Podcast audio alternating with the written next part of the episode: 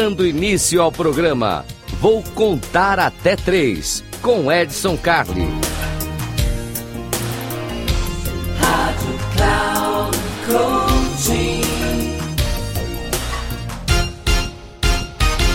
Salve, salve, eu sou Edson Calha. Esse aqui eu vou contar até três. Vou contar até três aquele espaço para você para dicas rápidas, sharped. Três minutinhos que vão mudar a sua vida. Você pode mandar sua sugestão para edson@inteligenciacomportamental.com, edson@inteligenciacomportamental.com. Muitíssimo obrigado pela sua audiência e o tema de hoje é negócio entre amigos. Vamos falar disso. Bom, perguntinha que chegou para gente aqui através do e-mail, muito simples.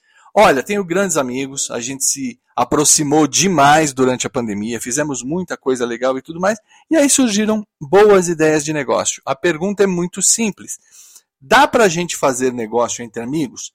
E quando o negócio fica feio, quando a gente precisa discutir, como é que fica? Bom, questão bem simples, né? Fazer negócio entre amigos depende muito de comportamento. E que bom que vocês perguntaram aqui. Fazer negócio. Bom, ninguém vai fazer negócio com inimigo. Vamos começar pelo básico, né? Se a gente vai fazer negócio, vamos fazer negócio com um amigo. Sociedade, trabalhar junto. E a gente peca quando faz negócio entre amigos, quando a gente mistura os pacotes comportamentais. Uma coisa é sentimento, relação, pertencimento. E é aí que mora a amizade nós temos muitos amigos que a gente pode considerar família. Não precisa ter sangue para considerar família.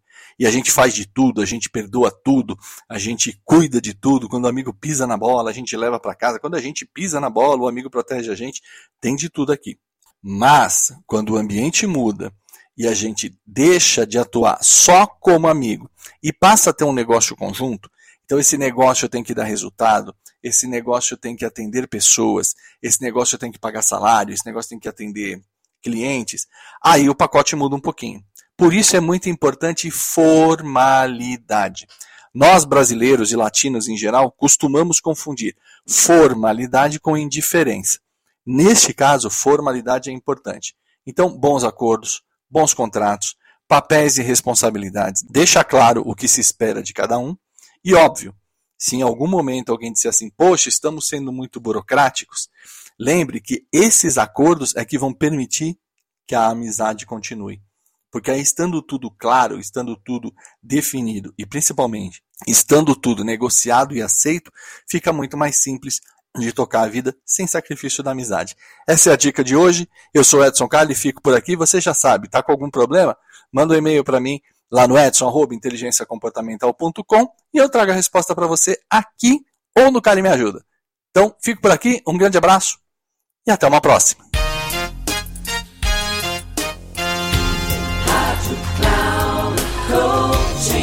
Chegamos ao final do programa. Vou contar até três com Edson Carli.